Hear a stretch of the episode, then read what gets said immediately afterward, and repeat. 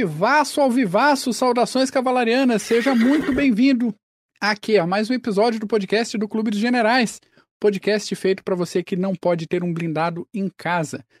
Antes de abrirmos os trabalhos do dia, deixo aqui os nossos agradecimentos aos membros do nosso canal aqui no YouTube, que nos ajudam financeiramente a manter essa bagaça toda funcionando. Se você aí, ouvinte, quiser nos ajudar também, você pode se tornar um membro do canal pode deixar um joinha, um pay ali, um comentário, um super chat, pode comprar pelo nosso link de associado na Amazon, ou se você tiver de muito bom humor, você pode mandar um pix direto pra gente aí, tem na descrição do episódio algum lugar, a gente vai colocar um banner aí na, na tela daqui a pouco também. Enfim, opções não faltam. Hoje a gente está com uma equipe um pouquinho diferente. O Bull, Daniel Ibarra não conseguiu participar hoje, compromissos, vida, não é mesmo? E não conseguiu estar tá aí com a gente. A gente está tentando conectar com o Rundes de Criciúma, o terror do sul catarinense. Rundsteta. Rundsteta, nosso grande Rundsteta. Mas estamos aqui, eu e o professor, analista de defesa e torcedor do Fluminense, campeão carioca de 2022. Tá aí dá o pra ver, dá pra ver, dá pra ver. Renato Paulo Kloss, como é que tá, Paulo? Tudo bom, Beck? Saudações segianas a todos que estão nos assistindo, é, estão nos escutando. O Rundes está tentando entrar aí, ele vai conseguir aí, o Rundsteta, nosso querido Rundstead. É, mais notícias vindo do fronte ucraniano, né? Questão de massacre, que nós vamos conversar hoje. Sim. Tem um, um o avanço para a retaguarda russa, mas a gente vai, vai comentar aí se é, é retirada mesmo, é, re, é reorganização, o que, que é essa parada. Mas antes da gente entrar na Ucrânia, vamos fazer um aquecimento aqui, porque semana passada a gente fez um episódio muito legalzinho, muito interessante sobre a Guerra das Falklands. E daí esse assunto sempre causa um, um, um ânimo diferente. Até deu uma chuvarada aqui em Santa Catarina essa semana, cara. Eu acho que tem alguma coisa a ver com o volume de lágrimas argentinas que evaporou e daí choveu aqui em Santa Catarina. Enfim, vamos trazer, vamos explicar um pouco do que, que aconteceu. No dia 2 agora, sábado passado, o presidente da Argentina resolveu que queria reacender a chama do, do conflito, a chama nacionalista argentina, disse que as Malvinas foram, são e serão argentinas, olha a audácia, é, demonstrando aí é, de uma forma mista a falta de noção, a falta de conhecimento histórico e a falta de respaldo com a realidade do presidente aí da Argentina. De vergonha com, também? De, falta de vergonha na cara. Junto com ele, várias entidades e organiza, organizações sociais de esquerda saíram para a rua apoiar uma atitude conduzida pela ditadura militar argentina na década de 80, coisa que por si só é, é, é um fato curioso, né? Imaginemos isso aqui no Brasil. É. Como a gente falou na semana passada, quando o Bull fez toda uma, uma explicação histórica sobre os antecedentes da guerra, as Falklands nunca foram argentinas, mas em um determinado período de tempo ali, quase foram vendidas para os nossos vizinhos sul-americanos aqui. Yes. O que acabou gerando uma expectativa que nunca foi realizada. Deu aquela, aquele ânimo, mas não rolou. A guerra durou 74 dias e, somando os combates por terra, por mar e por ar, as vítimas militares foram 649 argentinos e 255 britânicos. E é isso, acabou a guerra. Então, o presidente da Argentina, Las Malvinas são argentinas e é nosso, e sempre foi nosso, e será nosso, e beleza. Foi tomar o Yakult dele e ser feliz em casa. Isso. Ainda no sábado, dia 2, saiu uma reportagem no jornal britânico The Guardian, que foi escrita pelo Santiago Cafiero, ministro das Relações Exteriores da Argentina. Nessa reportagem, ele afirmou que os britânicos agem como se a disputa pelas ilhas já fosse coisa do passado, que na verdade a questão ainda está em aberto, porque a ONU passou uma resolução em novembro de 82 orientando os dois países a negociarem a questão da soberania territorial de forma pacífica, não com 762 por 51 do FAO. O ministro fez todo um malabarismo retórico no texto, dizendo que a Argentina e o Reino Unido são democracias vibrantes, com economias relevantes para o mundo. Os dois são do G20. Mas no próprio texto ele dá um tiro no pé quando ele tenta se colocar de vítima, dizendo que, olha, A Argentina não representa ameaça para ninguém aqui na região. Mas o Reino Unido, malvadão imperialista, exercita o seu poderio militar nas regiões em disputa. Que regiões em disputa? Enfim. Uh, texto legal, bonito, bem escrito, digno do ministro das Relações Exteriores. Mas entre os dias 10 e 11 de março de 2013 foi feito um plebiscito nas ilhas, perguntando para os moradores se eles queriam continuar como território ultramarino do Reino Unido ou se eles Mais queriam aceitar vez. a soberania da Argentina. Mais uma vez, exatamente. A população votou. 99,8% dos votos foram a favor de permanecerem vinculados ao Reino Unido. Aí para frente, minha gente, não existe mais disputa territorial. Existe só a Argentina querendo se apossar de um território britânico cuja população quer se manter britânica. Acabou. Esse fato consolidado, o Reino Unido não reconhece qualquer choradeira da Argentina por parte de, de soberania territorial, marítima e tal. E a gente sabe que as tropas da rainha eh, responderão de acordo caso a soberania britânica seja ameaçada na região. Não existe disputa. Pode falar o que quiser. A boca está aí para ser usada mesmo, pode reclamar à vontade, mas não, não existe negociação. Anda. Agora que a gente está com alguns minutos, deixa eu ver quantos minutos de live. Oito minutos agora, desde o início da transmissão. Provavelmente. Bem, diga, diga, manda. Só para citar que imagina se todos, como nós citamos no episódio passado, imagina se todos esses estados que possuem, a, a, que estão nessa situação, como a Argentina junto às Falklands, até mesmo a Rússia com a Ucrânia, toda vez Sim. que ficam forte, resolvem a, a usar o, o, a força militar, aí depois ficam fracos, como aconteceu com a Argentina, como aconteceu com a Rússia com a queda da União Soviética, esperam um pouquinho para depois é, é, vão cuidar dos ferimentos para se reerguerem e tentar novamente. Por que, que os argentinos então não mandam de novo uma força-tarefa lá para ver o que, que acontece? Faz isso então, para ficar todo usando as crises do país e tentar tampar através que várias vezes nós já discutimos isso aqui, usa as Malvinas, usa as Falklands como pano de fundo para tentar uh, uh, tirar um pouco o foco na corrupção, nos problemas Exato. econômicos. Mais uma vez. Hum. Mais uma vez. E o, o, os argentinos ainda teimam de que, nossa, são uh, argentinas. Ninguém lá quer fazer parte da Argentina. Já foi falado mil vezes, mais um referendo, mais um plebiscito tudo, não querem. Mas mesmo assim, os argentinos teimam em citar isso. Parece que de 20 em 20 anos a ferida abre, pelo que parece. É, é. É uma, é. uma tendência. Uhum. E agora que a gente já deixou alguns ouvintes possivelmente nervosos, talvez não agora, aí o pessoal que está online, mas. Pode xingar, pode xingar. Pode, pode xingar. Ver.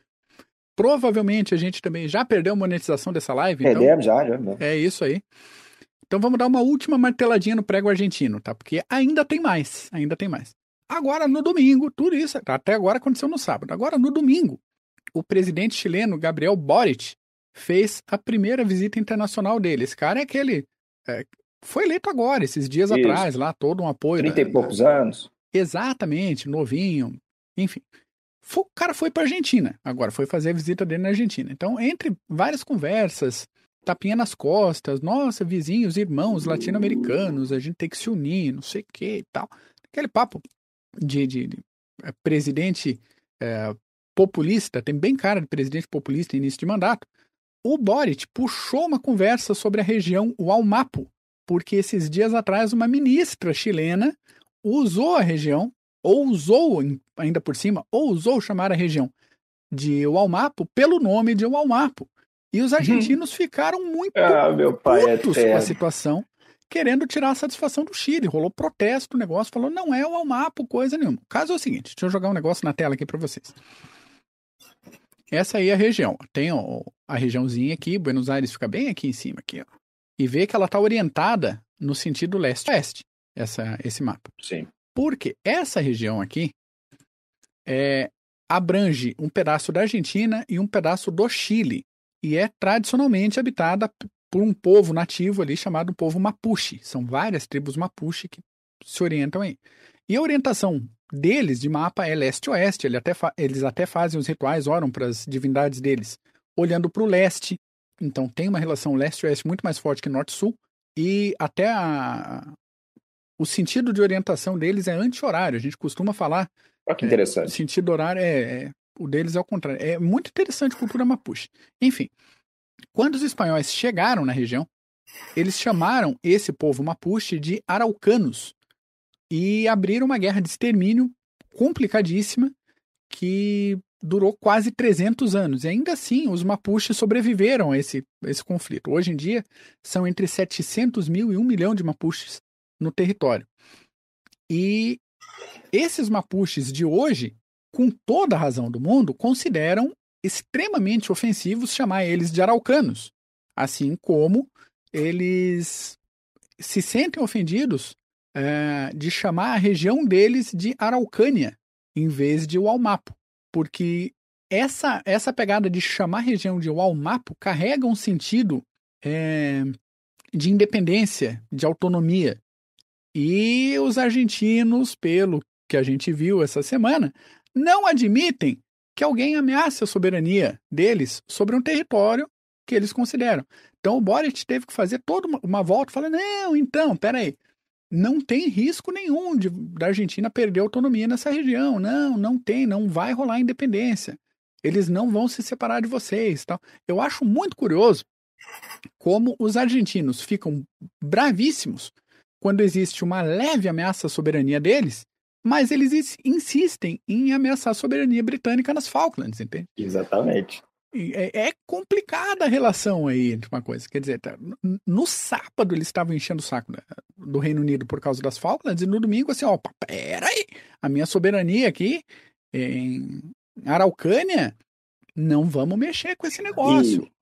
E, e Mac, muito, por muito tempo no século XIX, no século XX, o, o, o, dizem, dizem não, isso é fato, os argentinos não tentaram uh, uh, nada em relação às Falklands, porque estavam tentando resolver esses problemas aí com o Chile. Disputas territoriais. Então, no nosso quintal, achar que está acontecendo disputas territoriais, não, nós temos aqui na América do Sul também.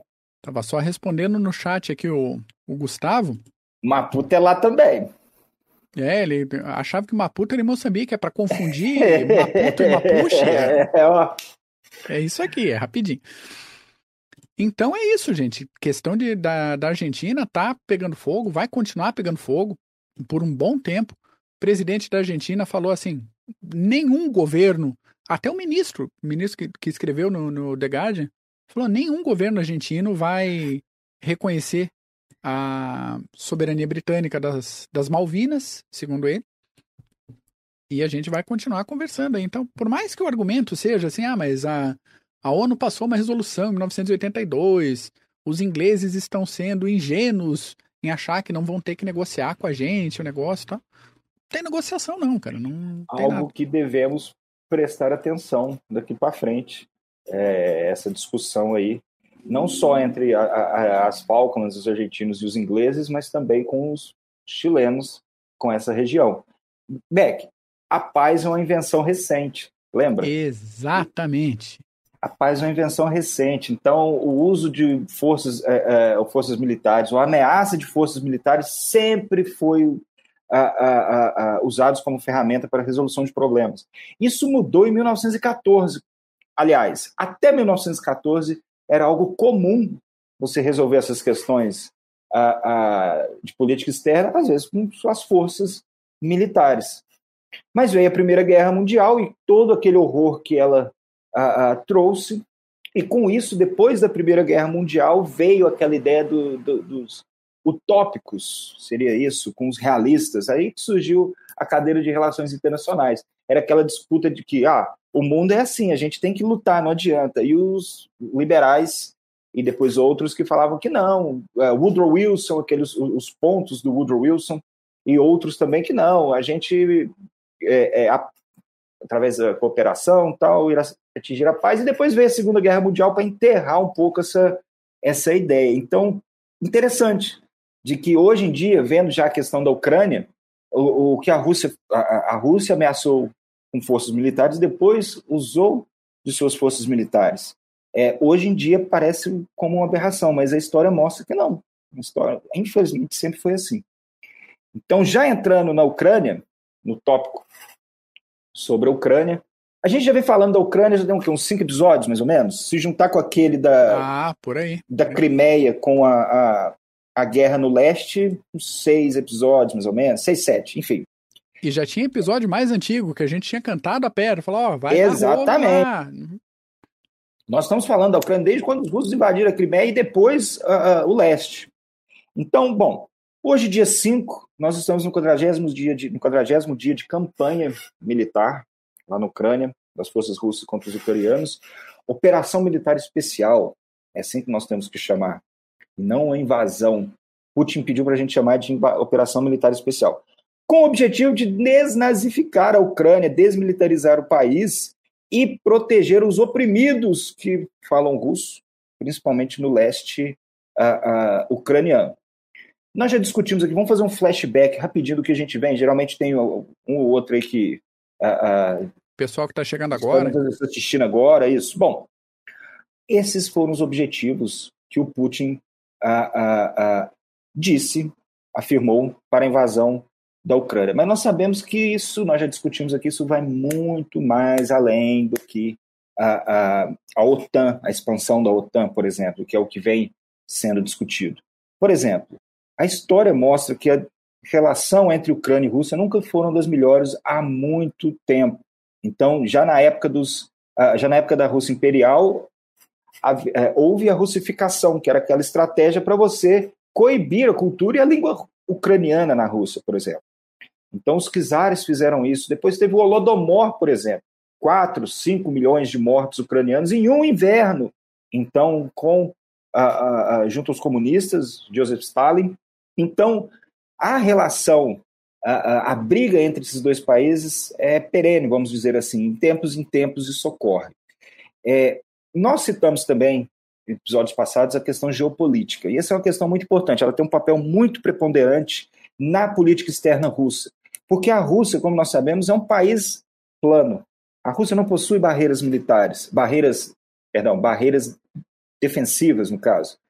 Por isso que os russos foram invadidos várias vezes, os mongóis, Gustavo Adolfo também já pisou por lá, os alemães na Segunda Guerra Mundial. Então, essa questão geopolítica leva os russos a terem um cuidado maior, principalmente com a criação de buffer zones, que nós já discutimos aqui também. E isso não é exclusividade russa, isso é algo simples e normal no sistema internacional. Os britânicos, depois da Primeira Guerra Mundial, queriam ocupar a parte do Mar Negro até o Cáucaso e o Cáspio para poder proteger o flanco, é, é, a parte norte da Índia, no caso.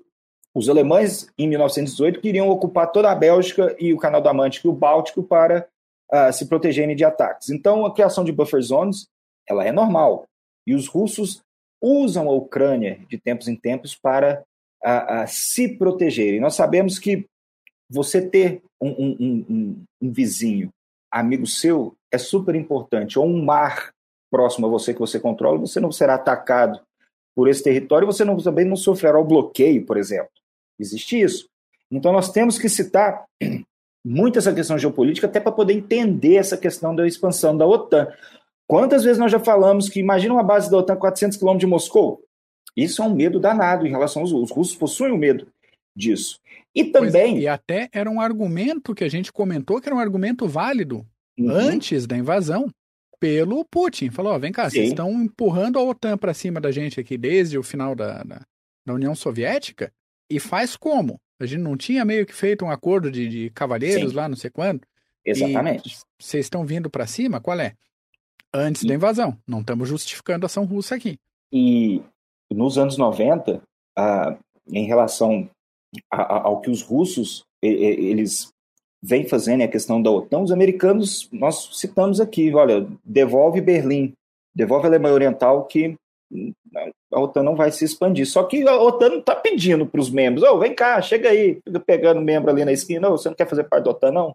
Os países do Báltico, a Polônia, a Romênia e outros países, eles entraram, eles se juntaram à OTAN. E principalmente nos anos 90, esses países se juntaram à OTAN pelo medo que eles tinham da Rússia. Vamos se lembrar da guerra da Chechênia, que nós vamos falar daqui a pouco aqui. Então, poxa, acabou a dissolução da União Soviética, acabou é, é, é, esse medo constante de invasão dos russos e poucos anos depois estão os russos lá na Chechênia. Então, esses países buscaram aderir à OTAN principalmente por essa situação. E nós, e nós comentamos, como você disse, que olha, isso é um ponto que os russos vêm batendo na terra, porém naquela época eles eram fracos. Eles não tinham como exercer o poder falar, não, não vai ocorrer. Então o Putin foi juntando, conseguindo poder até uh, 2014 e agora invasão em 2022. Agora, dois pontos também que nós citamos. Para, os, para a galera de relações internacionais, sempre se lembre do dilema de segurança. O que está acontecendo na Ucrânia e Rússia é um fato, um exemplo perfeito do dilema de segurança. Sempre se lembre, o dilema de segurança é uma situação na qual, eu até anotei aqui, os estados sob um sistema internacional anárquico, vamos dizer, vamos lembrar isso, priorizam sua própria segurança, como, por exemplo, o aumento de sua força militar, comprometendo, às vezes, a segurança do seu vizinho. Isso leva uma corrida armamentista e a uma invasão, ou até mesmo uma guerra. É o que está ocorrendo em relação à Rússia e à Ucrânia. A Ucrânia vem veio se armando, sabe da situação desde 2014 que poderia ocorrer um conflito, por isso buscou entrar, buscou a, adesão junto à OTAN, porque sabe que precisa se proteger. E os russos viram isso como uma ameaça. Dilema de segurança, gente. Isso é um exemplo perfeito. E mais um ponto também que nós discutimos, que tem que ser falado aqui. É, Tucídides, que nós já citamos a Guerra do Peloponeso aqui, é, escreveu o um livro é, 400 antes de Cristo sobre a Guerra do Peloponeso e ele citou a, a causa da guerra entre Atenas e Esparta como que a guerra se tornou ine inevitável devido ao crescente poder ateniense e o medo que isso causava nos espartanos. Vamos trocar? A guerra se tornou inevitável pelo crescente poder ucraniano e o medo que isso causava junto aos russos. É, certos pontos da história estratégica mo mostram que pouca coisa, poucas coisas mudaram desde a da antiguidade em relação aos conflitos, a relação ao uso da força, até que advém o uso da teoria estratégica. Mas Tucídides falou no livro sobre a Guerra do Peloponeso do, da tríade medo, honra e interesse. interesse. Nós podemos encaixar direitinho com esse conflito da Ucrânia. Então, sempre se lembre de Tucídides, do dilema de segurança em, relações em relação aos estudos das relações internacionais, que eles explicam muito bem o que está ocorrendo. Está cheio de gente dando entrevista agora das relações internacionais. Por favor, galera, citem o dilema de segurança. E Tucídides também. Por favor. Só pegando um gancho do Tucídides aqui, a, a gente volta em outro ponto. A importância de quem gosta de estudar a história militar de saber inglês.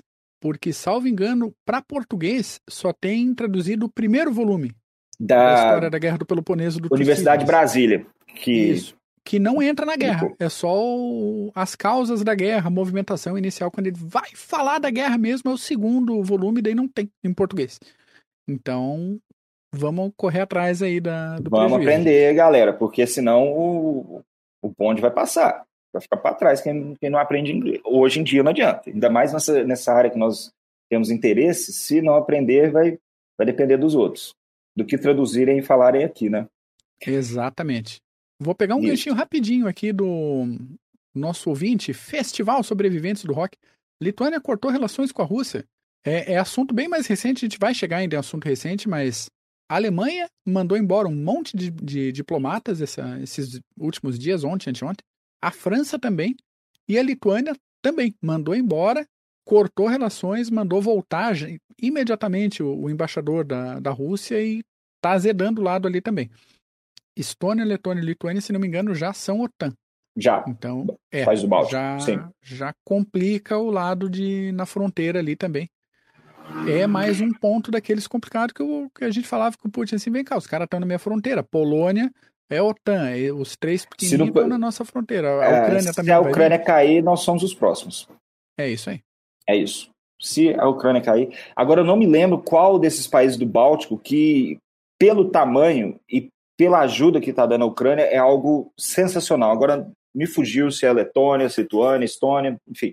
Mas ajudando Uh, pelo que eu vi, a República Tcheca também está querendo mandar tanques blindados para a Ucrânia, porque sabem que se a Ucrânia cair, eles serão os próximos. Isso é fato. Então, se, uh, uh, se não houver essa ajuda internacional, isso nós vamos falar na questão agora, até já entrando na questão das estratégias russas e, e, e na estratégia russa e ucraniana, esse apoio internacional. Sem esse apoio internacional não haveria resistência ucraniana. Isso é fato. Haveria resistência, mas acredito que Kiev já teria caído. E, Mac, citando a estratégia russa agora, ucraniana, que nós já citamos também, os russos eles acharam que seria moleza, tranquilo, a, a invadir a Ucrânia e a, a trocar o governo de Kiev por um pró-Rússia. Então a estratégia russa nesse caso era de decapitação. É você tirar o governo e colocar um pró-Rússia. Só que no campo de batalha os planos não foram como Putin desejava. Então, como nós já discutimos, houve uma troca de objetivos aí. Só que é, um, um, ponto que eu queria citar, que nós já citamos da logística, tal, alguns problemas, é os russos priorizaram, priorizam, talvez é um modo de guerra russo, o, a surpresa e o momento. Como se diz, eu vou atacar o mais rápido possível e não vou parar em cidades, eu quero parar, vou cercar Kiev, cercar Kharkov e outras cidades. E Bivor escreveu um artigo semana passada, muita gente vai se lembrar, Anthony Beaver, que escreveu Stalingrado, Cerco Fatal, Berlim, 1945, a Batalha de Creta e vários livros da Segunda Guerra Mundial, e ele escreveu um, um, um artigo citando os erros russos como sendo os mesmos erros que eles tiveram em 1945. Em 1945, nós vamos lembrar que a, houve uma corrida para ver qual general russo iria chegar primeiro em Berlim. Primeiro, chegar primeiro dos americanos, e depois qual dos generais russos uh, uh, chegaria primeiro. E isso, isso não só os generais, mas com ordens uh, de Stalin também de vai embora, avança, avança, avança. E nessa sanha de avançar um, com a maior velocidade possível, muitas vezes os russos avançaram sem infantaria, e que era um prato cheio para os Panzerfausts da juventude, da juventude hitlerista e da Volkssturm. Então, adolescentes e velhos fizeram a festa, a, a, destruindo blindados até a derrocada em Berlim em 1945. A mesma coisa está ocorrendo na Ucrânia. Os russos, para tentar ganhar, ganhar a, a Kiev, cercar e atacar através da surpresa, não dá tempo dos, dos ucranianos se reforçarem e se defenderem, também atacaram sem apoio de infantaria no apoio devido e com isso perderam materiais, como nós estamos citando aí já há um tempo. Então, mais um erro recorrente russo.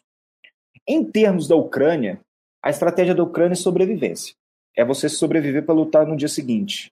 Porque, querendo ou não, isso é um conflito assimétrico. Então, os ucranianos, eles precisam o quê? Eles precisam focar, é, eles precisam limitar o máximo os ganhos russos e, ao mesmo tempo, proteger suas reservas. Só que os ucranianos possuem outro fronte na sua estratégia, o apoio internacional.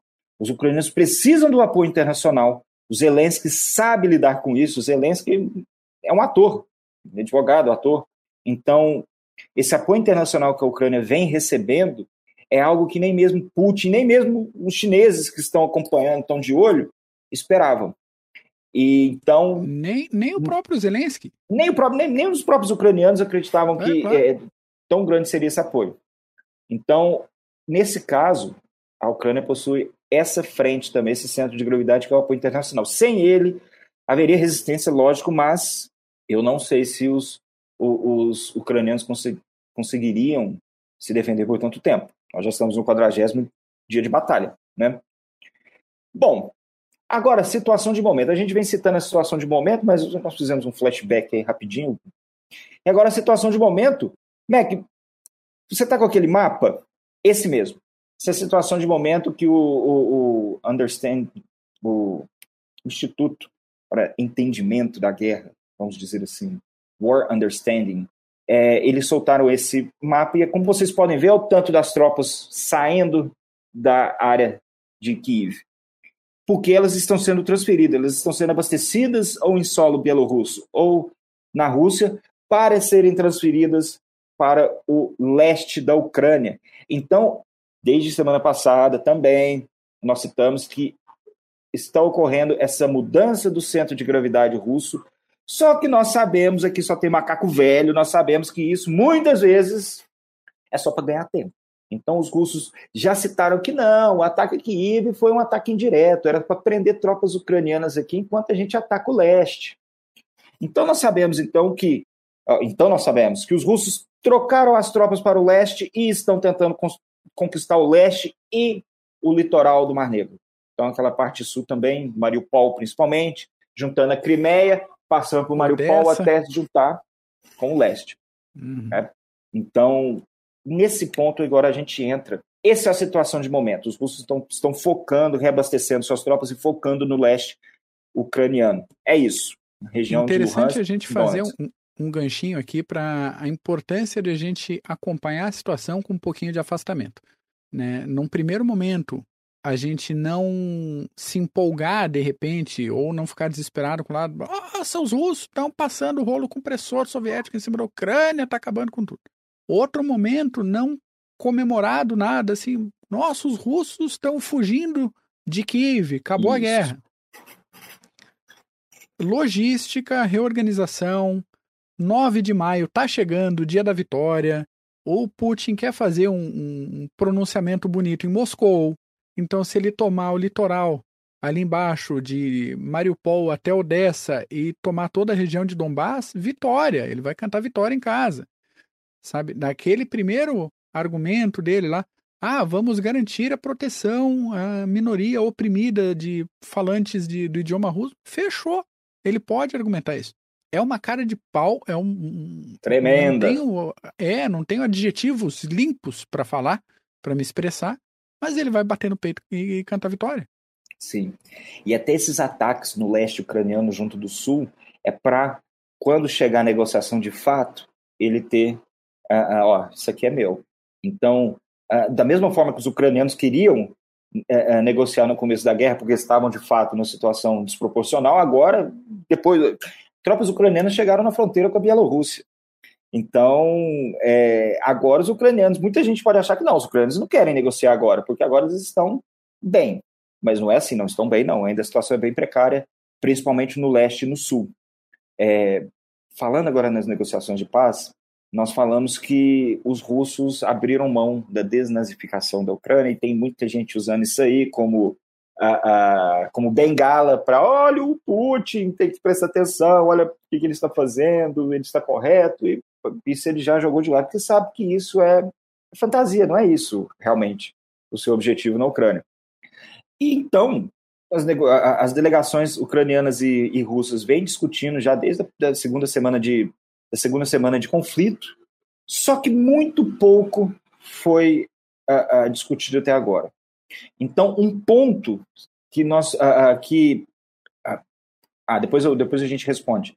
Mas um ponto principal para um cessar-fogo é a neutralidade ucraniana. E os ucranianos já demonstraram que, em relação à OTAN, eles não almejam mais a, adesão, a adesão à organização do, do Atlântico Norte, tá? do Atlântico Norte. Então, estão abrindo mão, realmente, porque a situação no campo de batalha mudou. Isso é normal.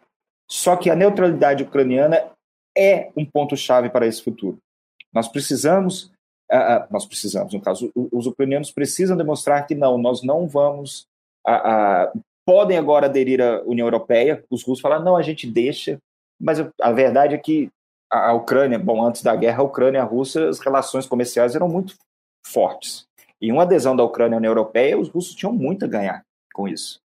Então, não, agora, na questão econômica, vocês podem aderir à União Europeia, mas sim, essa neutralidade ucraniana é o ponto-chave para o, o, o cessar-fogo e para o fim das negociações de paz, com a paz, obviamente. Agora, Mac, um ponto, deixa eu te perguntar. Quantas vezes será? Eu, eu acho que já uns quatro ou cinco acordos que foram assinados entre Rússia, Ucrânia e outros países em que o território ucraniano seria respeitado. E o, o Putin foi lá e invadiu. Quem que acredita no Putin hoje? Não tem a menor condição, né?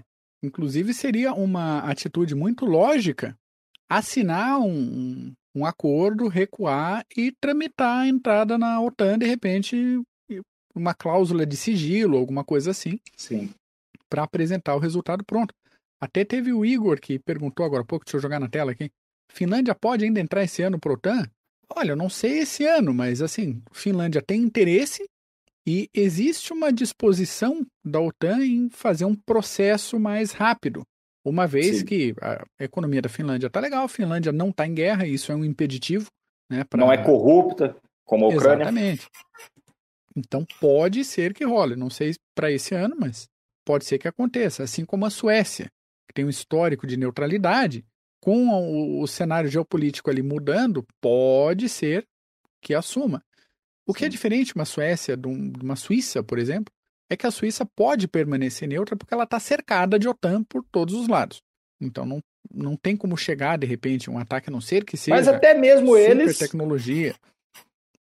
Saíram da neutralidade também. Um pouquinho, Exato. mas. É, fizeram manifestações, assim, a princípio não vão entrar para OTAN, mas, né, estão, estão protegidos ali. O Frederico Aires, obrigado pela contribuição, inclusive. Valeu, Fred, irmão do Oz. Existe a possibilidade do, do Lukashenko cair? Sempre. Mas Sempre. desenvolve aí, Paulo. Ah, o Lukashenko está um pouco no ostracismo na, na, sombra do Putin. E só há um, um, um, ponto que nós temos que levar em consideração. O Lukashenko ele meio que não está abraçando, ele não está mandando tropas para a Ucrânia como o Putin, o Putin pediu. Isso pode segurar ele um pouco no poder. Ele já se mostrou que é um, panaca completo. Isso é fato. Só que ele possui, ele possui a, a, a, seus tentáculos em todas as instituições do país. Se ele não caiu com aqueles protestos do ano passado, eu acho que é um ditador, então sempre pode, como você mesmo falou, Mac, sendo um ditador, sempre haverá um, um, uma situação em que possa, a, a, o seu círculo mais próximo possa se voltar contra ele e vai uma questão de Brutus e Júlio César ali, às vezes pode ocorrer. Só que, olha, depois uh, eu acho que o Lukashenko cairia facilmente se o Putin caísse. O que, que você acha, Mac? Eu acho que, que aí, se o Putin caísse, é. o Lukashenko não tem para onde correr. Exatamente, roda junto pela própria instabilidade da, da situação. O Lukashenko, Sim. a gente comentou, a gente falou, acho que uns dois, três episódios também, sobre ele, sobre as revoltas que estavam acontecendo dentro da, da Bielorrússia. Isso. Se é... virar o, a maré para outro lado, é natural, natural que aconteça uma, uma revolta mais Você forte. seus aliados, sim. É.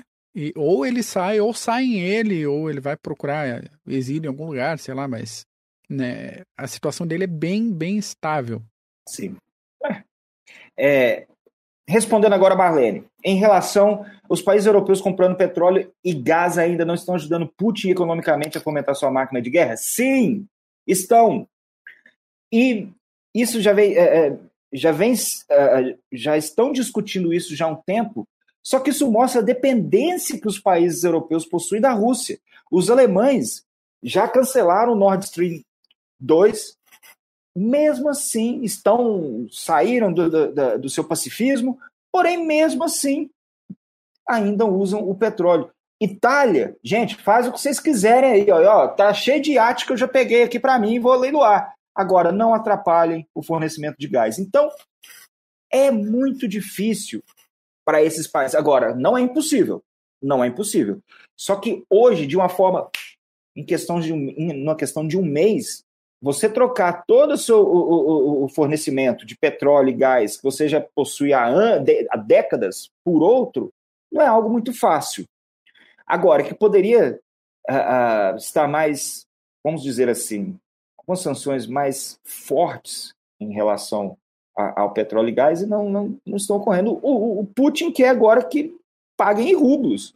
Ó, porque é. dólar aqui não tem mais, não tem valor no meu país e ele está certo. Exatamente. Tá certíssimo. É uma exigência de quem. É uma exigência. Eu tenho meu gás. Você quer comprar ainda? Paga em rublo, porque dólar não vale nada aqui onde eu moro mais. Exatamente. Então, e tem um, sempre tem se outra... lembrem. Manda, manda Pode falar. Não, não sempre se que... lembrem. Sanções são excelentes para os políticos. Isso mostra que eles estão fazendo algo. Só que, por exemplo, as sanções que foram impostas à Rússia em 2014 até 2020 atrasaram o crescimento do país em 0,4% eles preferem sancionar o círculo próximo do Putin do que sancionar a população inteira. E está certo, você sanciona aqueles. O, como que são chamados? Os oligarcas. oligarcas, não sei, esqueci o nome agora, o círculo próximo pessoal do Putin. da grana. Uhum. Isso, pessoal da grana. Que o Putin se cercou, na verdade, né? Porque uma forma do Putin se manter no poder, chegar ao poder e conquistar o poder e depois se manter por através do dinheiro desses uh, uh, dessas pessoas, desses amigos. Uh, Abramovich, por exemplo, uhum. que foi envenenado semana passada. O que, que o Abramovich, que era dono do Chelsea, está fazendo nas negociações de paz? Ele é um dos, que, dos fiadores do Putin. Precisa de uma propina? Precisa de um dinheiro? Eu sempre tenho em mão esses bilionários, no caso, não milionário, milionário. Milionário é troco. É, o, Elon Musk falou, acho que essa semana ou semana passada, que ele não é rico, quem é rico é o Putin. vocês é, verem. É. Que é costa quente. O dinheiro Exatamente. conta é uma coisa, costa quente é outra. Isso. Olha, qual a relação entre a revolta do Cazaquistão e a guerra na Ucrânia? Os russos morrem de medo das revoluções coloridas. Eles morrem de medo das revoluções coloridas, acham que isso é guerra híbrida. Olha o raio da guerra híbrida. Ah, eu não ia falar um palavrão que não falei. Mas é, os russos, do dia para a noite, enviaram milhares de paraquedistas. E vai lembrar, paraquedistas russos são tropas de polícia. Muitos paraquedistas morreram aí no, no, nos ataques iniciais à Ucrânia, porque os paraquedistas não são aquelas, é, é, é aqueles soldados para com as forças especiais. Eles, às vezes, eles, os russos, eles ah, ah, têm um papel, possuem um papel para esses paraquedistas como aquela tropa que você vai enviar para manter a coesão, para manter a ordem. Então eles mandaram, eles mandaram vários uh, uh, milhares de paraquedistas para o Cazaquistão, porque essas revoluções coloridas, os russos morrem de medo. Aconteceram na Ucrânia na, na primeira década, há uh, 15 anos atrás, mais ou menos, 2004, agora me lembrei, 2004 ocorreram, depois envenenaram o, o, o líder ucraniano, mas nós já falamos aí. Então, essas revoluções coloridas, os russos eles acreditam que isso é uma forma de você dinamitar a, a, a, os governos aliados. Então, o que ocorreu na Geórgia também, eles acham que, olha, Revolução Russa está ocorrendo na Ucrânia em 2014, nós precisamos de, de qualquer forma acabar. Isso começou com aquela a primavera árabe, depois vieram Ok, ocorreram manifestações na Ucrânia em 2004, mas depois vieram a prima, veio a Primavera Árabe e depois essas revoluções coloridas em vários locais. Então, os russos, ah, eles abominam. Então, o que aconteceu no Cazaquistão, se os russos talvez demorassem mais um pouco, talvez ah, ah, poderia ocorrer algo que aconteceu. Ah, ah, bom, agora eu não lembro outro país, mas poderiam derrubar o governo e colocar em outro. E aí? Um que não é a favor da Rússia. E o Cazaquistão Cazaquistão, a Rússia não pode perder também, não. Geórgia, não, não Bielorrússia, uhum. Ucrânia e Cazaquistão. Muita gente fala que a, é, a, o Cazaquistão é o melhor exemplo da Eurásia uhum. nesse sentido. Beleza. Então, negociações só, de paz. De, tá... Deixa eu dar Pode um falar. antes da negociação de paz, uma coisa que a, ainda do assunto da Marlene, da geração de energia ali, que o Bull matou na, no chat. Uma coisa é a Alemanha passar a gerar energia. Ah, tira a poeira lá de meia dúzia de usina nuclear, bota para frente. E todas as indústrias que têm toda a infraestrutura preparada para gás, quanto que vai custar isso? Quanto disso que vai à falência? Quanto que isso vai impactar a economia? Porque não tem estrutura. E assim, a própria estrutura de distribuição de energia atual na Alemanha para substituir toda essa dependência do gás aguenta a, a transmissão? É toda uma questão realmente de estrutura que não sabemos, e só quem sabe é a Alemanha, e a Alemanha tá, continua pagando, né? continua financiando. Outra, outra questão aqui é a entrada no, na live do Geraldo Schultz, Domiciano, nosso primeiro membro, categoria capitão. Seu lindo. Muito obrigado pelo Banado. apoio de sempre. e negociações de paz e massacre, cara já puxaram aqui já puxaram. eventos em bucha e a gente tem mais coisa para falar depois, mas segue com bucha e negociações para o fim da guerra. Sobre as negociações, nós citamos a neutralidade ucraniana e o segundo ponto, a questão da, da bacia do Dom e da Crimeia. Crimeia, nós discutimos na semana passada que a, Crimeia, a, a, Ucrânia já perdeu. Acho que a Crimeia já era. Agora, a, a, os russos querem que a, a Zelensky, o governo de Kiev, reconheça a independência da Crimeia e da região de Luhansk e Donetsk. é, talvez se ele conquistar mais algum terreno ali na parte sul, ele consegue fazer um link da Crimeia, Mariupol e Donetsk e Luhansk. É, eles estão discutindo que a questão da Crimeia será discutida, irá ocorrer uma, uma discussão administrativa de como será daqui nos, nos, como será nos próximos 15 anos. Porém, é, a questão de Donetsk e Luhansk pode travar essas negociações de paz. Até porque os russos querem a independência de toda a região de Donetsk e Luhansk, mas eles não conquistaram toda a região a, a, de Luhansk e Donetsk. Então querem mais do que já tem, que, que possui hoje. E Zelensky sabe que se ele entregar o leste, ele cai. Isso é normal. Os ucranianos não vão aceitar, de fato. Ele quer passar o referendo na questão da Crimeia, a questão da neutralidade, mas eu acredito que o que pode a, a, atrapalhar essas negociações de paz, primeiro, a questão de Donetsk e Luhansk. Agora vamos entrar na questão de Bucha. Saíram nesses últimos dias as fotos de um massacre que ocorreu na região, metro, na região próxima, nos subúrbios de Kiev, se chama Bucha. As fotos são chocantes. Acho que a maioria, maioria dos que estão nos assistindo ou que estão nos escutando viram. É, gente, parecia que quem estava andando de bicicleta, todo mundo que estava na rua morreu. Foram executados. E muito, já estão. Os russos, a primeira coisa, eles tentam desmentir de todas as formas. Agora, se lembra, os russos tentaram desmentir o, o, a queda da, do avião da Malásia em solo ucraniano. É, agora Chernobyl, eles tentam. na época, tentaram desmentir também. Isso é, faz parte do, do manual russo. É, os russos agora estão tentando, e é triste você ver aqui no Brasil, em certos lugares no mundo, tudo bem, mas aqui no Brasil, gente comprando essa narrativa que, poxa, o Rundes me mandou um, um, um, artigo ontem, aqui, um, não sei se é professora, é, também não vou citar o nome, porque eu nem quis também ver o nome depois do que eu li, mas falando que as peças não se encaixavam do massacre em Bucha, por que, que os russos fariam isso? Ah, já tá desmonetizado, vai pra puta que pariu. A gente tem que ler umas porra dessa.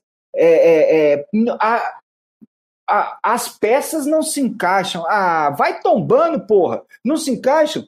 Gente amarrado, os ucranianos. Até as fotos de satélite estão mostrando que uh, a saída russa, antes dos ucranianos entrarem na cidade de fato, os corpos já estavam. Poxa, fotos de criança com mãe, que a mãe sepultada, o cachorro ainda tá junto do cara morto, porra. Tá lá parado. Isso é surreal. Agora, isso mostra o, o, o apreço, o, o, cuidado que os russos têm com a vida humana e civil, os civis em uma guerra. É, é começaram uma manobra depois para culpar os nacionalistas nazistas ucranianos que estão matando os seus conterrâneos para poder culpar os russos porque, pô, gente, muita manobra, gente. Olha, gente, muita manobra, a gente não tem lado aqui, a gente comenta, poxa, nós, nos episódios, nós citamos os motivos russos, falamos mais uma vez hoje daquela questão da OTAN. Realmente, olha, o que foi acordado aqui não é o que estava no papel. Agora, é, passar pano, falar que, olha, tem que ver, veja bem, veja bem não, meu amigo. Poxa, falar umas, umas asneiras dentro, do, poxa, é, as peças não se encaixam. Jesus amado, o que, que precisa? Precisa tirar foto lá executando? Ah, o Bull citou Catim, por exemplo. Então, é, é, é isso mostra uh, uh, o nível de corrupção que há nessas, nas forças russas. É, é, sempre se lembre, Mac, em termos de guerra, você precisa daquelas três, não citando Clausewitz agora, mas aqueles três pontos, que é uma boa estratégia, uma boa moral e uma boa logística. Os russos não têm os três nesse conflito. E o moral vai descendo cada vez mais. Todos os soldados falavam, não, eu, os comandantes não querendo uh, uh, não querendo entrar no Ucrânia e serem transferidos para a Ucrânia, porque não, vocês falaram que nós estávamos, estaríamos em treinamento, então, e de repente nós cruzamos a fronteira e esse banho de sangue inteiro, e agora nós temos esse massacre de Bush. Isso mostra também aquela ideia que nós já discutimos aqui também do extermínio da cultura da população. Lógico, não são um, um, três dezenas que irá exterminar, mas isso mostra o, o, o, o que os russos acham dos ucranianos. Entendeu? Ah, motivo. Se escondem no, no, no no pet de St. George, que derrotaram os nazistas, e isso é uma história linda, que isso vai ficar marcado para sempre na história. Porém, o que os russos vêm fazendo uh, na Ucrânia, e agora o que. E, e, e olha, foi perguntaram se isso pode atrapalhar as negociações de paz. Eu acredito que podem sim atrapalhar, só que os russos vão negar até a morte. E eu acredito que isso pode ir para o debaixo do. Eu tenho medo que isso vá parar debaixo do tapete por pessoas que defendem essa narrativa do Kremlin de falar que não, não tem cabimento. Poxa, falar que a. a por que, que, a Rússia. Não, não acho que os russos fizeram. Por que, que a Rússia faria isso? Por que, que a Rússia está invadindo, então? Por que, que invadiu a Ucrânia em primeiro plano? Nós já paramos de usar racionalidade aqui há muito tempo. Desde a época falava que não, vai ser uma guerra limitada, gente. Não vai, pelo amor de Deus. O cara, como que o cara vai entrar no Ucrânia? Quatro dias depois que nós gravamos o episódio, estava ele metendo a porta na Ucrânia. Então, racionalidade nós já perdemos há muito tempo uh, uh, tentando entender. Agora, nós precisamos também se, a, se é, é, algumas questões, ok, nós não podemos mais usar racionalidade, mas nós temos que manter um, certo nível aqui. E, poxa, essa questão da, de bucha do massacre e outra. Nós estamos passando por cima, não tem, ainda são poucos, agora que muita gente está, vamos dizer assim, trucando, a gente fala muito aqui em Minas Gerais, trucando as informações que os russos vêm publicando, e eu acho que mais, não só é, é, discussões sobre isso, mas eu acredito que mais, corpos, mais corpos serão achados também. Em outras Ô, localidades Paulo, também. Exa aí, você me deu o gancho que eu tava, tava esperando agora. Você, ah, cremoso, cremoso aqui, ó. Levant, levantou para cortar. Bonitinho, bonitinho. A gente tem duas regiões que vai dar um, um, um rolo assim gigantesco. A primeira, Mariupol, que tá, sei lá, 90% destruída e não foi tomada ainda pelos russos. E se os russos tiverem que retrair, a gente vai ver coisa ali que oh. vai deixar a bucha no chinelo. Tá? Já preparando a audiência, isso daí vai ser um. um, um... Me, me, me, falta a palavra para descrever o, o absurdo que vai ser o que será encontrado em Mariupol. Se, evidentemente, a Ucrânia recuperar. Se não, vai ser aquele discurso maravilhoso de desnazificamos Mariupol, viva o Palilê, viva o Putin. Outra região é Odessa. Oi? Outra. Não, que eu, eu, queria falar que o Putin já falou que, olha, eu quero que Mariupol se renda. Exato. Já entrou exato. na, já entrou na, já entrou na mente do coitado lá. Fechou Exatamente. a mente dele. E outra, outra região é Odessa, que está sendo bombardeada de forma muito intensa nos últimos dias. É a intenção, pelo menos a princípio, fechar esse corredor eh, naval da Ucrânia, fechar o litoral. Bloquear. E Odessa, há muito tempo, é uma região é, é uma cidade específica que a cultura russa, ucraniana e judaica convivem muito. Não é por menos que Odessa era conhecida como a capital do humor da União Soviética, porque até o sotaque do pessoal de Odessa é tão misturado é, com os falares ucranianos, russos e judaicos que gera um negócio que só tem ali.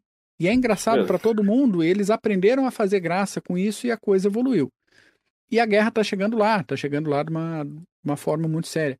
Assim como Kiev, que foi o berço da Ucrânia, da Bielorrússia e da Rússia, Odessa tem um valor simbólico. Olha, eu puxando Bourdieu, cara. É, acho que é Bourdieu. Uhum. Tem um valor simbólico pesadíssimo, pesadíssimo na campanha. Então, ainda não está lá por terra, não sabemos se vai chegar, mas tudo indica que sim e que vai ser uma campanha tão intensa, se não mais intensa que Mariupol. Sim. Esse é, é um, um, uma abordagem, uma análise, um chute meu aqui, que para conectar toda essa parte sul e a parte leste da Ucrânia. E o bloqueio amarrando, completo. É, amarrando uma coisa com a outra, Odessa e Mariupol vão deixar esse massacre de bucha no chinelo. No chinelo. E o Vader mandou agora um, a OTAN apoia a Ucrânia apenas para desgastar a Rússia infinitamente até que não terão como reprimir para financiar movimentos separatistas acabando com a Rússia. Amém, irmão. E isso, isso. É, é, é, estratégia desde sempre. Você tem dois inimigos. No caso, a Ucrânia não é inimiga da OTAN, mas você tá vendo uma situação que teu principal inimigo, oponente, tá se ralando, deixa lá. Dentro, Deixa desgastar. Dentro das teorias das, da, das teorias da conspiração, quase que não sai. Eu, eu li que o que a OTAN gostaria é que os ucranianos sangrassem a Rússia. Consegue o máximo que você conseguir aí, depois vocês entram para a OTAN. Só que agora a adesão ucraniana à OTAN não vai ocorrer tão cedo. É, nós citamos que, ó, galera, a gente está falando toda nós citamos, falando no episódio passado, porque isso aqui a gente meio que está também trazendo um flashback aí de tudo que foi discutido. Mas é, talvez a OTAN possa mais na frente criar um regime especial para a Ucrânia, no caso. Agora, para você fazer parte da OTAN, não é simplesmente, oh, vou fazer, vou preencher minha ficha aí, você dá uma olhada aí e põe no sistema. Não, você precisa atingir uma série de requisitos econômicos, a, a, a, luta contra a corrupção. E a Ucrânia vem brigando com isso desde a década de 90. Porque não, muitos políticos europeus achavam que a Ucrânia não conseguiria manter o padrão que a OTAN pede. Então, tem isso também. Agora, teorias da conspiração. Uh, que de fato a OTAN uh, uh, não botaram soldados na Ucrânia e não vão fazer isso. Porém, a, o apoio internacional está sendo muito grande. Então, eles indiretamente estão sangrando a Rússia de um jeito ou de outro. Né? Sem dúvida nenhuma. Para fechar aqui, que a gente tá batendo uma hora já, e Belgorod, cara? Belgorod. Ou eu acho Ucrânia, que não, Fred. Eu acho que não. Eu acho que entra mais naquela, olha, bobeio porque a gente pode atingir vocês aí também. Eu acho que vai mais. Né? Eu não li mais sobre esse ataque, eu só li daquela vez que nós citamos e depois eu não, não li, mas não vi o resultado tal desses últimos dias, mas eu acredito que é mais daquela de, olha, nós podemos atacar vocês também. É o contra-ataque seria assim, ó, olha o que nós conseguimos fazer também. Seria mais ou menos nessa, nessa, nessa questão. Mac, para a gente fechar também um ponto que era onde o Rundsteta ia falar aqui, do Kadyrov também, que ele ia falar da Geórgia e tal. É, isso está quase virando uma guerra por procuração por parte da Rússia, de tantos mercenários que estão uh, uh, uh, chegando para lutar pelos russos. É, agora, muita gente fala, quem que é esse Kadyrov? Poxa, os russos estão mandando o Kadyrov. Gente, o, o, o, a Rússia imperial, metade das suas forças eram compostas de mercenários. No, no, o, o, Smith já falou sobre mercenários aqui no, no, no, no Clube dos Generais, no, no, podcast. Só que a relação dos os russos têm uma relação muito forte com os cossacos, por exemplo. Nós já citamos isso. Exatamente, já foi Agora os cossacos estão do lado dos ucranianos, né? Mas exatamente. Agora a história do Kadyrov, nós citamos a história do Kadyrov no episódio da Chechênia.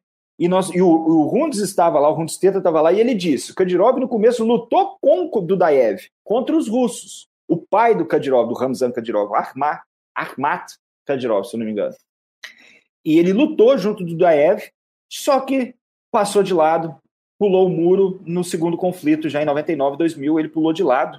E Putin comprou ele, tá certo, vem cá pro meu lado. Isso é uma das estratégias que funcionaram na Chechênia para os russos acabarem com o jihadismo lá, é ter trazido o, o pegarem o, o Kadyrov e botarem sob a tutela russa e falar: agora vocês podem, a, a, eu te dou o apoio que você precisa aí, você pode criar seu império. E o Kadyrov dele começou com a guarda pessoal. O pai dele morreu em 2004, se eu não me engano, no, naquela explosão num estádio, tudo televisionado, explodiu, já era. E desde então já tinha essa guarda pessoal, foi aumentando essa guarda pessoal e virou uma milícia pessoal.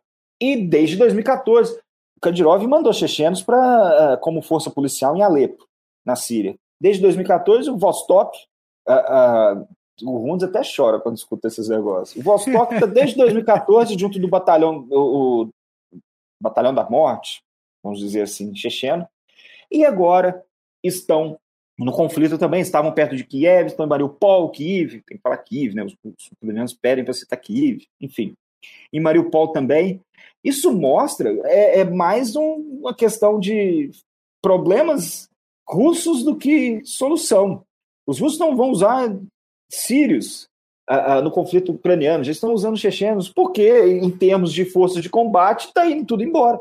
Mac, eu cheguei a ler hoje que os russos perderam um terço da sua força atacante na primeira onda de assalto, que está acabando agora, vamos dizer assim. Entre mortos, feridos e prisioneiros. Está chegando quase a um terço. Os russos nunca perderam tanta gente desde a Segunda Guerra Mundial. Nunca. E eles mandaram crematórios, porque é a primeira vez que eles não estão levando os corpos para serem sepultados na Rússia. Eles já estão largando lá mesmo. E outra, os russos estão pilhando a Ucrânia o máximo que eles podem, as tropas russas. Uh, o Bellingcat, que é aquela open source uh, inteligência open source, vamos dizer assim, nem sei se é esse o termo, ele está falando merda. Mas eles. é, depois eu tô falando merda aí, depois vocês me corrigem. Mas uh, eles pegaram uma CCTV, uma câmera, em um posto, um, sei lá, um, dos Correios na Bielorrússia, com vários soldados russos. Como é 24 horas, você consegue acompanhar pela internet, eles pegaram o rosto de cada um. Ó, esse aqui tá mandando um, um patinete, tá mandando um computador, tá mandando um celular. Tudo. Eles pegaram um soldado russo que morreu porque trocou a blindagem do, do, do colete botou um MacBook, porra, no lugar da blindagem, levou um tiro, rodou. Então, agora os russos, olha, isso é moral. Isso é moral do exército. Tivemos os massacres, temos agora a é. pilhagem em massa. E, Direto é... você acha no Twitter isso. E é tranquilo a gente dar uma risada, falar, ah, é burrão, botou o MacBook, tomou um tiro, morreu. Mas assim, pra gente que tá longe, né?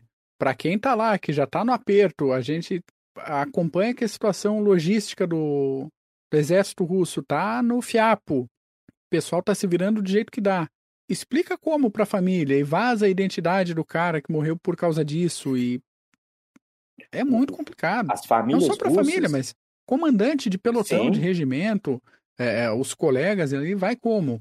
Vão mandar para outra ação na cidade? Difícil. E muitas famílias russas estão tendo notícias dos seus entes que pereceram, que morreram na Ucrânia, através dos ucranianos que estão ligando e falando: olha, teu filho está morto, teu filho está ferido, seu filho é prisioneiro, ele está fazendo isso, assim, assado, fala com ele aqui. Porque os russos não estão. E isso é muito ruim a questão do Putin, porque o tempo está correndo. E o Putin deu seus motivos para o povo russo, mas é, a ideia era que as sanções iriam transformar a vida dos russos no inferno, que meio que o Putin iria uh, uh, abrir as pernas, vamos dizer assim, aos pouquinhos, ia, ser, ia ceder um pouco. Mas é a situação no campo de batalha, não a situação das sanções, mas sim o que os ucranianos vêm fazendo no campo de batalha. Né? Exatamente, exatamente. Uma hora e oito. Vamos encerrando por aqui então hoje, essa semana, fechando com equipe reduzida aqui. Uma pena que o Rundes não, não pôde encaixar para participar da gente. Ia trazer muita coisa de massacre para nós, hein? O Pepe falou que é de escada, tá com conexão de escada até hoje lá. pois é, né? Conexão do Rundes é um negócio complicado. Mas é isso aí, a gente agradece a vocês que, que, participaram dessa live, que acompanharam a gente, que comentaram aqui. Tá aqui na tela, se alguém for doido, quiser mandar um negócio para nós, hein? Uma colaboração direta, Tá aí bonitinho para quem acompanha a gente no YouTube, senão eu vou colocar na descrição do episódio. No, nos aplicativos de podcast, Spotify, Podcast Addict, Alexa, manda Alexa aí. Alexa, Tudo. toca o Clube dos Generais. Acabei de zoar com a Alexa de alguém em casa agora. mas, mas é isso aí, a gente tá em praticamente todas as plataformas, só o Deezer, que é francês, que não gosta da gente, porque a gente fica zoando a França, certo? Mas justo. de resto, é justo. Todas as outras plataformas a gente está por lá. Quer zoar então, e não ser zoado, não tem jeito. Exatamente. Paulos, obrigado por mais uma aula. Eu que é, agradeço, Mac. Sempre um luxo ter você aqui com a gente. Meus caros ouvintes, um forte abraço, bem apertado, força, foco e feno e até semana que vem.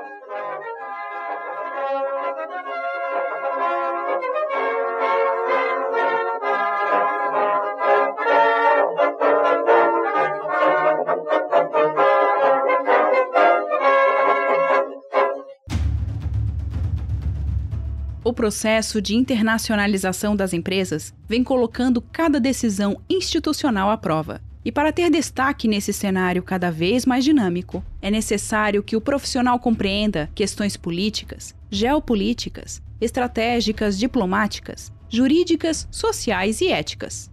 Nesse sentido, a Columbus, pós-graduação de alta performance, promove o curso de Relações Internacionais e Diplomacia Empresarial Este curso é coordenado pelo professor Marco Túlio Delgobo Freitas e é voltado para profissionais que trabalham em um contexto internacional ou queiram atuar na área de relações internacionais.